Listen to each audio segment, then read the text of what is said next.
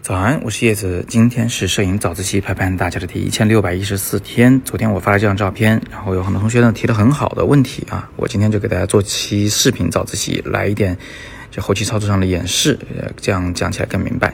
那首先我们看看同学们的问题。那无形啊，云无形同学，雁过留痕同学啊，这两位同学的名字很配啊。还有强哥同学和沈毅同学都问到了，说为什么人像前面空间不多，后面却被我留了很多空间？啊，其中强哥同学问的比较具体，他说这个树干的位置偏左了，人物为什么不坐到右边去呢？坐到右边，他这个脸前方空间会更大呀。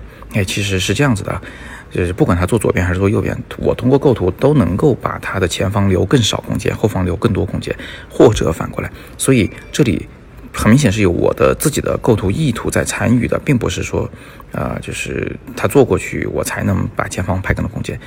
总而言之吧，就是在网上很多人会说前方有更多空间会更舒展，他们说的没错，是这样的。但是我呢，却更想要一种意境，更想用一种想象的空间。那请允许我花几分钟时间给大家解释一下这件事情啊。我们找到一个软件，一排的最后一个软件，我们戳开它，然后打开这张图。这个时候呢，有一个很特别的工具啊，不是裁切，是叫做拓展工具。我不知道它的中文翻译是不是叫这个名啊？现在第二排的第三个那一个按钮，那戳它，然后呢，我就可以把裁切刀的左侧往外拉。注意，这个画面之外是没有任何信息的，但是现在这个软件可以帮我们去猜测这个外边应该是什么信息。他判断了一下，哦，上面是树，下面是草坪，底下是阴影，应该也就这么回事吧。于是他就用其他部分的信息来补足它，生生的给制造出了这么一点信息啊。呃，把这个图形往左给拉长了。有了这点信息以后，我们点确定啊，就可以再次裁切这个画面，还是三比二的比例。我可以把树，确实可以把树摆在正中央来，给大家试一下，我们看看这感觉好不好？其实是可以的。这样的画面呢，显得非常的稳定啊，四平八稳。因为作为这个画面的占有绝大部分面积的这棵大树，它已经是完全的对称图形了啊，是非常稳定的，没问题啊。啊，那呃，我们也可以再进一步的进行裁切。我们回退一步，回退一步，然后呢，我们再次裁切。我可以在人物前方留更多的空间，后方留更少空间。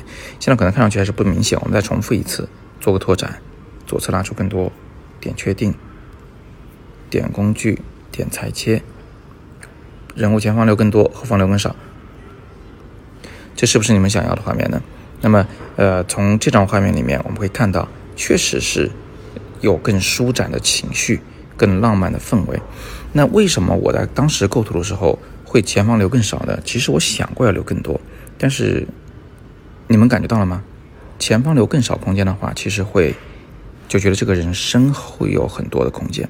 他有一种就是我读过很多书，我走过很多路，啊，我我身后留下了很多的故事。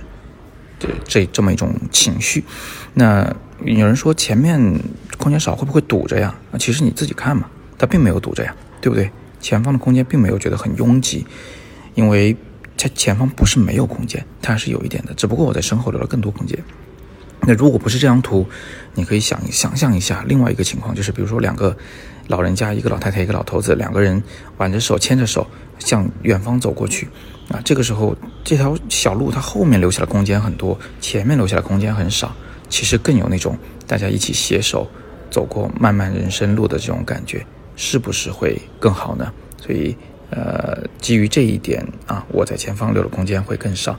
感谢这几位同学的留言，那我今天用视频来回答你们的这些问题，然后呢，也希望大家就顺带学会了，呃，Snapseed 这个软件里的拓展工具的使用方法。那今天我们就聊到这里啊！今天是摄影早自习陪伴大家的第一千六百一十四天，我是叶子，每天早上六点半，微信公众号“摄影早自习”，不见不散。